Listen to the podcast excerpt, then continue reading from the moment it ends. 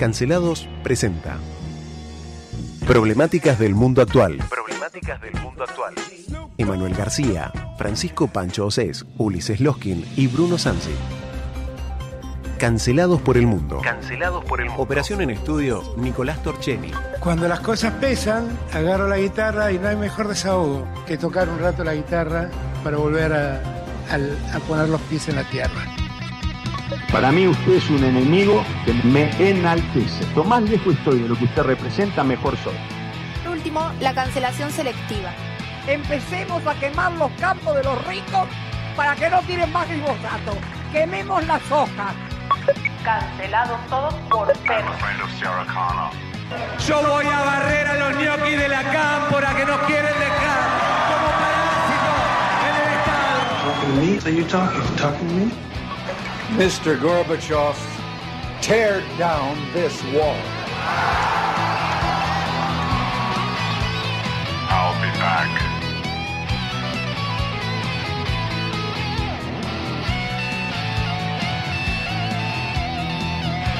Muy buenas tardes, ¿cómo están ustedes? Hoy es 30 de agosto y es martes, estamos en nuestra cancelados, cancelados por el mundo, esta sección editorializada de problemáticas del mundo actual. Se encuentran junto a mí el doctor Ulises Luskin. Muy buenas tardes, doctor. Buenas tardes Bruno, buenas tardes Emma, buenas tardes Nico, buenas tardes a toda la audiencia. Exactamente, a todos. Emma García, ¿cómo estás? Bien, muy bien, ¿cómo andan ustedes? Muy bien, y ahí Nicolás Torcheri está buscando nuestra música y nuestras onomatopeyas, sí, que pasaremos hoy. Así que en realidad es nuestro día editorial, pero no sé si habrá mucho de editorial, porque tenemos muchísimas, muchísimas noticias. Sí, viene movido el mundo básicamente, hay noticias de todos lados, de Argentina, Bolivia, Brasil, Perú, Perú. Chile. Tenemos para repartir noticias todas, alguna que otra de Medio Oriente, Rusia. La verdad está pasando de todo, algunas del mar, del Pacífico. Vos, Y otras del espacio. Y otras del y otra del espacio. Del Sí, espacio. sí. Interesantísimo, arrancamos por ahí, lo que está pasando con la misión eh, Artemis. Artemis, que es de la diosa griega Artemisa, la diosa de la casa sí, y de qué más. De la cacería y de la luna, me Creo parece, sí, o de de la- los cielos, no sé. Ahora me fijo. bueno, eh, el Siempre se la cohete más representa con un ciervo a sus pies y un arco y flecha, ¿no? Sí, es eh, el cohete más poderoso que ha construido la NASA hasta ahora, que está a punto de despegar hacia la Luna después de años de no enviar misiones hacia la Luna. Recordémosle a todos que esto es una misión no tripulada. Sí, son tres misiones Tres previstas misiones, de Artemis. Exactamente, que van, la idea es ir allanando el terreno para poder, hacia, se estima, 2025, eh, llevar una nueva misión tripulada a la Luna para ya establecer lo que es un asentamiento permanente desde el cual se va a permitir o se estima hacia allá entrado el 2030 lanzar la primer misión tripulada al planeta rojo. Una cosa increíble y que hay que dar eh, eh, gracias al momento histórico en el que nos toca existir, poder ser eh, testigos de semejante acontecimiento para la humanidad, ¿no? Estamos al punto de saltar como especie, de pasar de ser una especie planetaria a una especie interplanetaria. Estamos- estamos- Es un, es un o sea, antes y un después. es un eh. antes y un después. Pero vos de qué estás hablando, de Argentina, de Estados Unidos, del No, mundo. lo de la estratosfera, Menem, la estratosfera, eso ya no, no funcionó. lo de los cohetes hacia la estratosfera, no. Pero la verdad es un, eh, es un, un es un pequeño paso para el hombre, pero un gran paso para la es humanidad. un evento para la humanidad como especie muy interesante. Ya esto, o sea, si se llega a enviar una misión tripulada a Marte, como se pretende, de acá a 10 años de lo que se está hablando, eh, 10, 12 años, eh, estaríamos ya hablando de una especie interplanetaria. A mí me da mucho miedo, porque yo vi una película que dice Alien, se llama Alien, y otra que se llama Predator.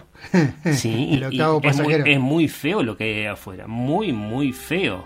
Me da mucho miedo. Es todo nuevo. Este, no, no, es terrible. Ahora ¿Qué es pasa con las personas que nacerían allá?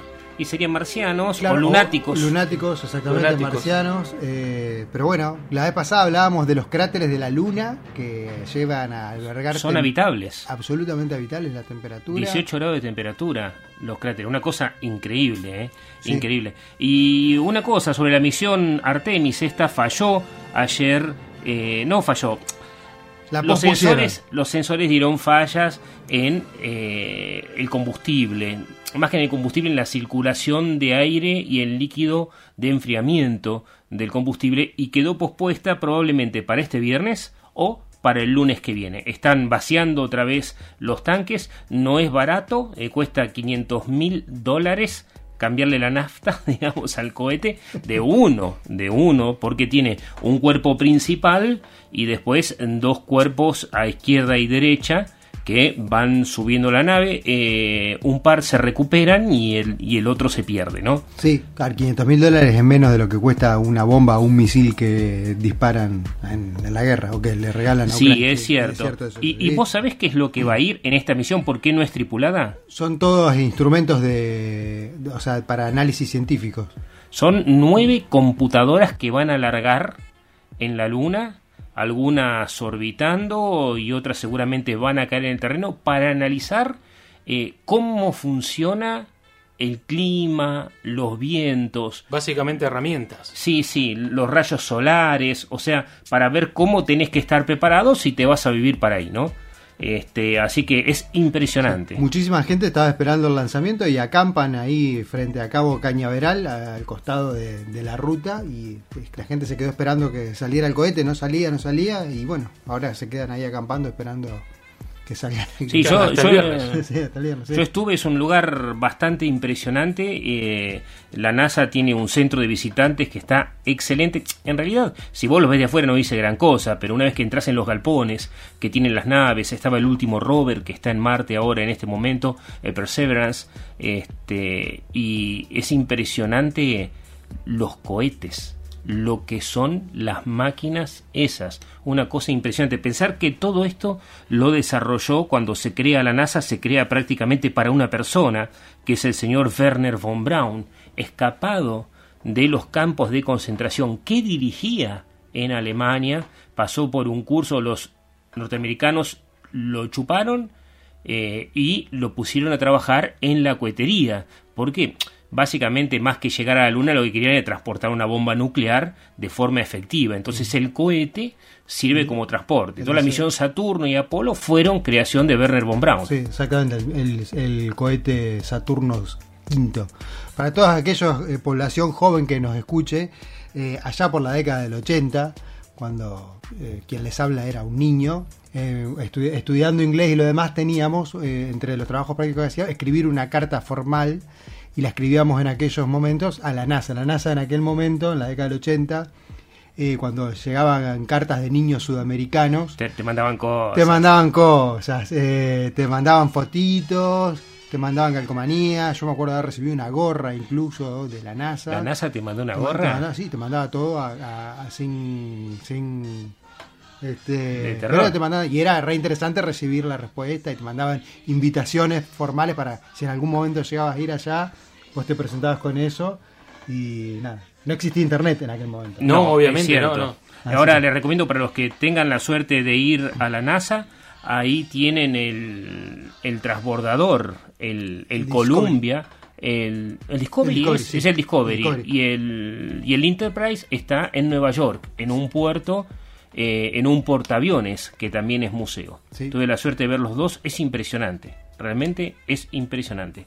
Este, así que bueno, ¿y qué más tenemos? Porque el mundo Bueno, sigue andando, mira. Exacto, ponemos los pies en la tierra sí, y tenemos que hablar Ulises un se va- poco se va con estas noticias. De, de este famoso paper de, Rubens, de Rubinstein, de Rubinstein, el que es el PDF, paper. Sí, es una, una noticia que no va a salir. Estamos dando una noticia que no va a salir. Estamos dando una noticia que tiene que ver con Horacio Berbitsky, que tiene que ver con el viceministro de Economía, y es un paper que se filtró y que obviamente eh, desde el bloque K, digamos, de cierta manera, eh, Horacio Berbitsky hace público en el cual hay un plan de ajuste casi inmediato que implicaría, según este plan, según este paper, que implicaría un 50% de devaluación y unificación del dólar. Ujú, Contame. Ulises, ¿de qué se trata? Se trata esto de eh, unificar eh, las cuestiones cambiarias eh, acomodar un poco la, la, la moneda, estas cuestiones. Y Berbi- eh, Berbinsky, perdón, eh, Rubinstein, me equivoqué de, de paisano. De paisano. eh, dijo a un tono muy irónico cuando le preguntaron algo, pues le preguntaron si iba a haber alguna alguna devaluación grande o no. ¿Y qué dijo? Dijo, eh, no, al menos no. Dice, este jueves... Este jueves no. Este, porque claro, empezaba el primero de Técnicamente. septiembre. Técnicamente, o sea, eh, duro la cuestión. Yo, a ver, eh, yo lo le, estuve leyendo esto, sí, hay una cuestión de ajuste muy interesante, pero todo esto que, que aparece, esto, lo que está sucediendo en Recoleta y lo demás, para mí son simplemente cortinas de humo.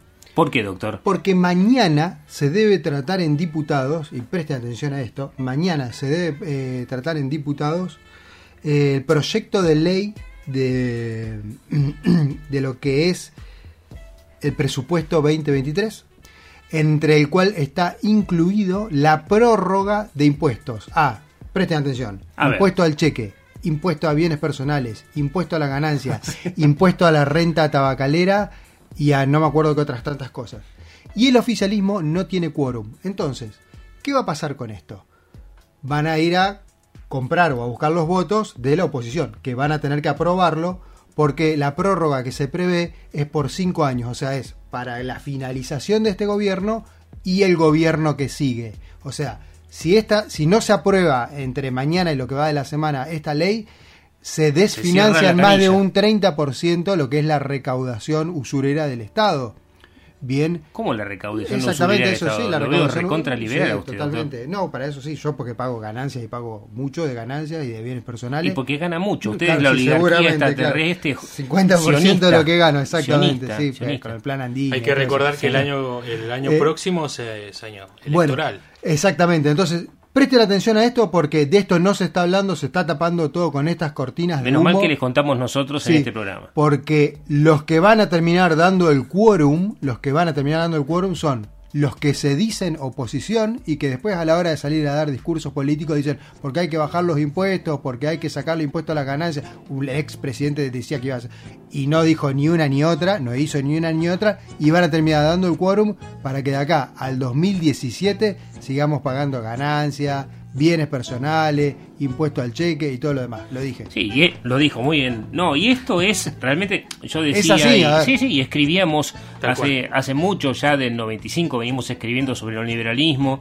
Eh, en- durante la pandemia escribimos el texto sobre eh, la pandemia como un catalizador de todos los procesos. Y el neoliberalismo nunca se fue, lo aplica la misma gente que dice estar en contra. Es rarísimo esto, porque yo leo un diario que se llama New York Times, El País, y dicen no, porque el gobierno de izquierda de Argentina, ¿qué izquierda? Somos la derecha de la derecha. O sea, hasta la izquierda es de derecha en Argentina en este momento. Y otra Sí, cosa, son pantallazos para vender la propaganda que a uno más le conviene. es verso para la tribuna, pero una tribuna muy ignorante aparte. Usted la vez pasada hablaba de la señora Recoleta, me parece que no le cayó bien a, a sus amigos porque tenían tías viviendo ahí y, y es un barrio muy querido de todos nosotros. Pero doctor, usted dice que toda esta pelea, esta, las cosas que se revolean, un poquito de gas pimienta acá, otro poquitito de agua allá, un palito en la cabeza, algún manifestante, La usted señora, dice que... la señora que, que, que cuando no está tomando el psicofármaco que le prescribe a alguien como yo, va a pelearse con el señor que va a apoyar a la vicepresidenta, de la que yo me referí el otro día como la vieja de Recoleta. Ah. Esa señora, que es la que vota a Macri o no vota a Macri, vota a Macri creciendo lo demás y eh, vota al partido político que va a terminar dando quórum para la prórroga de todos estos impuestos. O sea, eh, pero justamente por esto, porque son gente que están absolutamente alienados, desinformados y que no tienen intenciones siquiera de empezar a desarrollar un poco de pensamiento crítico. Usted dice que ni un... lo mató. Ni un lado ni el otro de la grieta tienen razón, dice usted. Exactamente. Lo dice el psiquiatra, el doctor Loskin. No quiere decir que todo lo Porque que no esté de tiene un lado o de otro no la tiene grieta estén sentido locos, enfrentarse, no tiene sentido enfrentarse, hay que sentarse a- y mirarse a la cara en silencio un minuto y nos vamos a dar cuenta que tenemos más cosas en común que diferencia. Y que los que están vendiendo el- el- la, la verdura o el pescado podrido de un lado o del otro son los únicos que tarde o temprano se van a beneficiar siempre, ganen o pierdan, es así. Bien. Sí, y, y otra cosa, cuando usted dice que hay una prórroga de los impuestos, lo que quiere decir que esos impuestos se van a seguir cobrando cuando no tendrían que cobrarse naturalmente. Porque son impuestos que se instauraron hace muchísimos años bajo una situación de emergencia, entre comillas. ¿no? temporales, Temporales, sí. Y ahora 25 años llevamos de Claro, el gobierno no quiere desfinanciarse ahora y eh, los de la oposición no quieren desfinanciarse porque si no tendrían 30% menos de plata para el año que viene en las elecciones. que ellos a ganar. se la ven ganada ya Se la ven ganada, sí. Así que bueno, eh, pero vamos un segundito a Chile. Usted se acuerda, ayer hablamos con Ana Paula Gaud de esa performance de un grupo travesti que había hecho en un acto político organizado por Jorge Sharp. ¿sí? Jorge Sharp es el, eh, el que está a cargo de la ciudad de Valparaíso, el alcalde, y eh, este grupo justamente había unos 3.000 familias, 3.000 personas, a- no familias, 3.000 personas, aproximadamente miles de niños ahí, hicieron una performance y tipo magos se sacaron la bandera chilena de, de su, bueno, de, del ano, eh, y fue un escándalo terrible, obviamente. Así que escuchemos lo que dijo Jorge Sharp al respecto de eso a la población chilena. Este sábado en Valparaíso se realizó un hermoso acto por el apruebo, hermoso acto por el apruebo, donde llegaron más de 3.000 personas y participaron muchos artistas. En este marco se produjo la intervención de un grupo cuya acción no estaba en conocimiento previo de los organizadores del evento, ni de las animadoras, ni mía. Quiero por tanto señalar mi más categórica condena a este hecho. Categórica condena a este hecho. El cual no nos representa bajo ningún aspecto. Sin duda es un error y por tanto queremos extender las disculpas a quienes hayan sentido ofendidos y en particular lamentamos la forma en que esto puede haber afectado a niños, niñas y adolescentes. También nos gustaría comentar de que no puede dar paso este hecho al aprovechamiento político de nadie como hemos visto durante estas horas. No puede dar paso este hecho al aprovechamiento político de nadie. En Valparaíso seguiremos haciendo campaña por el apruebo y estamos seguros que ganaremos este 4 de septiembre. Seguiremos haciendo campaña por el apruebo.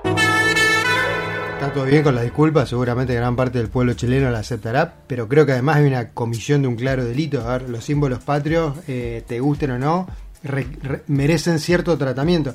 La vez pasada yo había eh, repasado esto acá en la Argentina, de lo que hay todo un protocolo y una normativa de tratamiento de los símbolos patrios. Cuando se daña una bandera, cuánto porcentaje de la bandera es dañada, se crema, tengo entendido, ¿no? Sí, sí, sí, sí. Eh, y entonces y hay cosas que se pueden hacer y cosas que no. Sí, Así que el entiendo tema- que la justicia actuará de oficio. Sí, Eh, el tema es que acá es una performance artística, entonces es como una obra de teatro muy desagradable, porque yo nosotros lo vimos ayer con Emma y la verdad que si uno es un nene nunca más va a recordar su bandera con amor si vio eso, porque muy muy muy feo, pero digo, es un grupo artístico, entonces supongo que estará protegido en las leyes por el tema de la libertad de expresión, más allá del delito que hayan o no cometido. Pero lo que es de extrañar es que este señor, el alcalde de Valparaíso, el señor Jorge Sharp, eh, dijo que fue un hermoso acto. Evidentemente tan hermoso no fue porque está pidiendo disculpas y dijo que no tomen aprovechamiento político, cuando esto fue un acto político. Esto fue un acto por el apruebo de la Constitución y estos muchachos terminaron sacándose la bandera de la cola. Entonces, eh, ¿cómo no va a tener aprovechamiento político? Y, y es más, después dice, y vamos a seguir haciendo actos por el apruebo. Estás haciendo una propaganda política, elegiste un grupo de travestis que te traicionó y se pasó la bandera por el traste, básicamente, pero lo elegiste vos. Entonces no es que no te sentís identificado, vos te sentiste identificado en el momento que contrataste al grupo.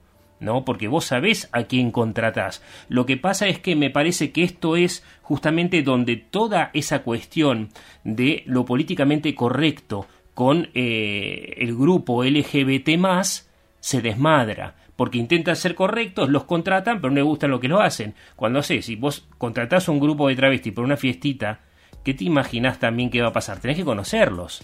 O sea, probablemente no, claro, no, Hoy- no, Está bien, eh, recién veía, ¿no? Fíjate hasta el punto al que se lleva estas cuestiones. ¿Vos ¿no? contratarías un grupo travesti para el Yo cumple de que cada uno haga lo que quiera, yo soy de lo más eh, inclusivo y democrático, no tengo problema con nadie. Pero fíjate hasta el punto del ridículo que se lleva esto. Hoy leía una de las noticias, me hiciste acordar, eh, de- en relación a Artemis, a, a lo que hablábamos recién de la Sí, al proyecto. Y uno de los. pre- Pero está, a ver, en la declaración de objetivos de la NASA, está puesto como prioridad decir: uno de los objetivos de la misión Artemis es llevar una mujer al espacio y un hombre de color. Sí. Esto es como Juego de Objetivo. Tronos. O sea- la, la nueva juego, Juego de Tronos, donde todos los reyes son blancos y hay un negrazo vestido de albino. Pero a ver, si- a mí lo que me interesa es que el astronauta que lleve a Artemia hasta allá tenga como mínimo cinco doctorados, tres grados de ingeniería y un estado físico superlativo. ¿Vos decís que me- no tienen que ir a la luna por no me, cupo? im- no me importa si es hombre, mujer, blanco, negro, o no blanco, perdón, amarillo, no, no me importa. A ver, eh, hay que Esté fijarse lo que- capacitado para el oficio que pero, va o sea, a hacer. fíjate hasta el, re- hasta el nivel de ridículo que se llevan estas políticas, ¿no? Que son las políticamente correctas hoy en día, que hasta en una cuestión científica como enviar astronautas, ya se empieza a Hay que mandar uno hay que negro mandar uno exactamente, sí. Pero tienen que mandar un latino, tienen que mandar uno de origen chino, otro de origen mongólico, otro de origen indígena, un navajo, este, tres o cuatro piel roja desacreditados y Vamos varios transexuales. No hemos entendido nada. Cuando se decodificó el ADN, se vio que básicamente no existen las razas en la, en la especie humana. De hecho, Eh, éramos todos negros. Por eso, éramos entonces, todos negros. seguimos, o sea, seguimos, o sea, estamos cada vez, o sea, más ignorantes en cuanto a, a estas cuestiones, ¿no? Hablando de raza humana, Evo Morales. Bueno, denunció, denunció el robo de otros dos teléfonos. ¿Cuántos teléfonos tiene Evo? Mira, a ver, Evo dos- ayer dos, dos robos, le- dos teléfonos en un acto oficial, en un acto oficial, Evo Morales le hicieron el celular. Yo te, te lo digo así, le hicieron En su criollo. celu, en criollo. O sea, le chorearon el celular. ¿Y qué pasó? Se quejó de las autoridades bolivianas, como si fuera el presidente de Bolivia en este momento responsable, junto con su ministro de Interior y de Seguridad, de haberle robado los celulares. Y aclaró que tenía muchas cosas políticas, pero nada sobre narcotráfico. No sé por qué salió a aclarar. Claro, sí. El celular tiene muchas cosas importantes, porque pero dice no hay nada sobre narcotráfico. ¿Con cuántos celulares va a andar el hombre? Y, No, y- y en cuántos habla de narcotráfico? no sí, que Yo sí hablaría de narcotráfico uno tiene- si estuviera en Bolivia, porque estaría preocupado por la salud de mi pueblo. No veo por qué negar una cosa así. Es interesante también que- la, la, la, em, la declaración de Alejandro Reyes, que es de la oposición, que se pregunta por qué se moviliza tanto a la policía por un descuido personal. Irónicamente, ¿sí? O sea, con el contenido que pueda llegar a tener este, dos, O tres... sea, te distrajiste, fuiste. Exacto. Sí. No, o, o- o también eh, alegando Evo Morales en Twitter eh, que no em, desmientan o, o- o- o- o dando a entender que cualquier em, cualquier material que se difunda está transgiversado. Sí, lo que pasa es que Evo Morales está enojado con sus compañeros de partido que ahora están en la presidencia porque nunca declararon y se niegan a declarar que lo que le pasó a él fue un golpe de Estado. ¿Sí? Entonces está enojadísimo porque está perdiendo protagonismo. Entonces, bueno, eh, ma- hoy no vamos a tratarlo, pero mañana vamos a hablar de las elecciones en Brasil, porque esto va a llevar un ratito. Así que si les parece, pasamos a alguna otra noticia. Bueno. ¿Nos vamos para dónde? Pasamos a otro tema.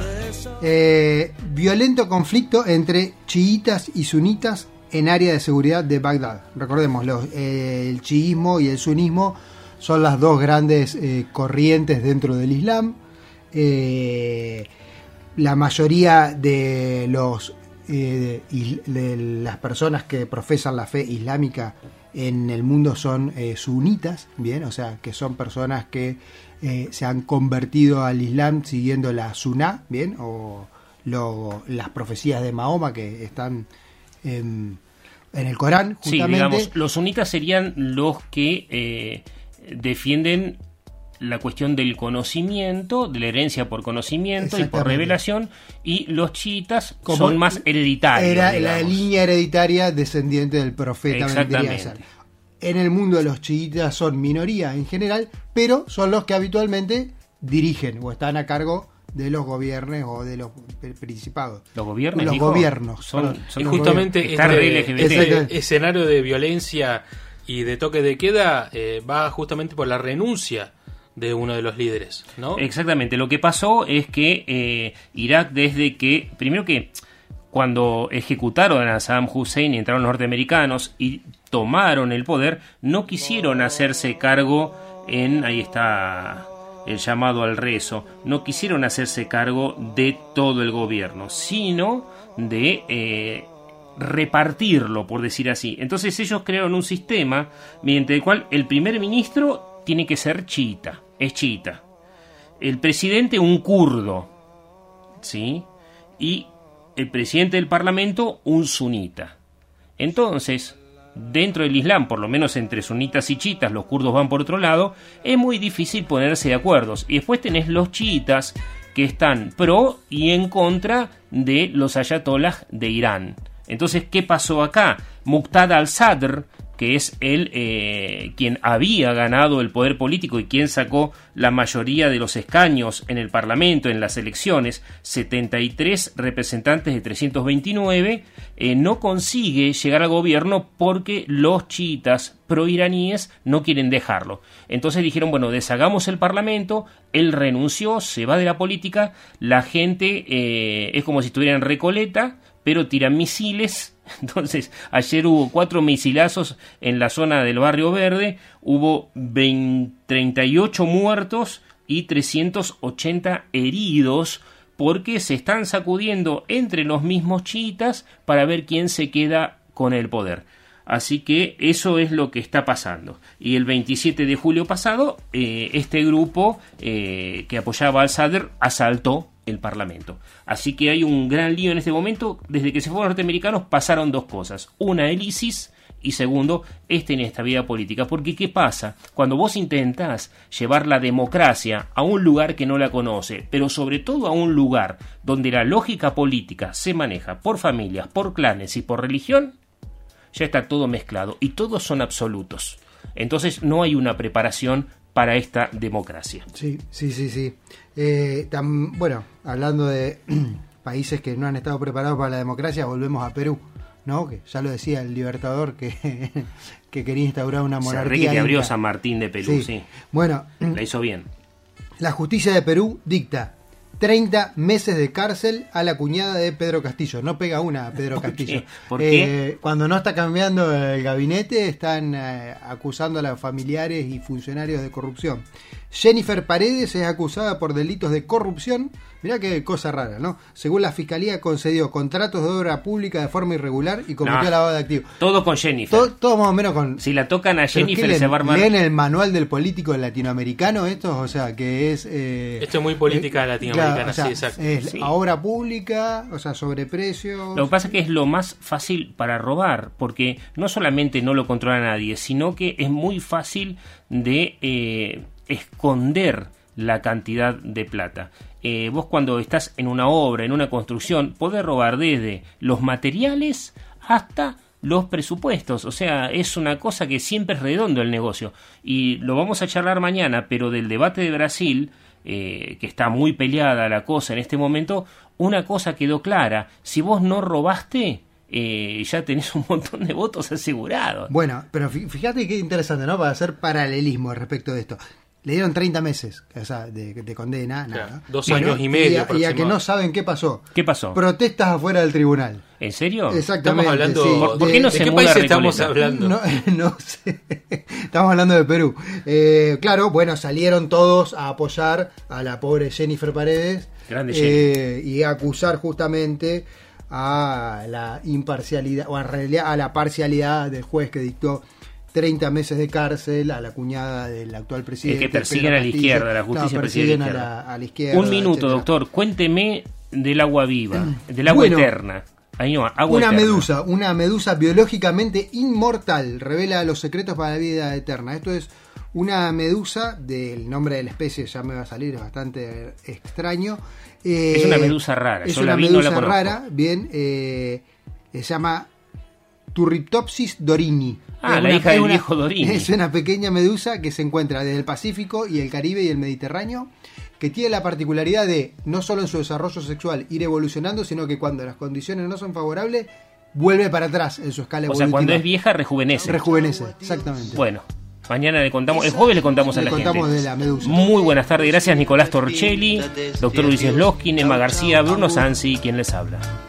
Que la distancia nos separe y decida por los dos, chau chau, adiós. Que fuimos todo lo que dos enamorados pueden ser, por eso amor.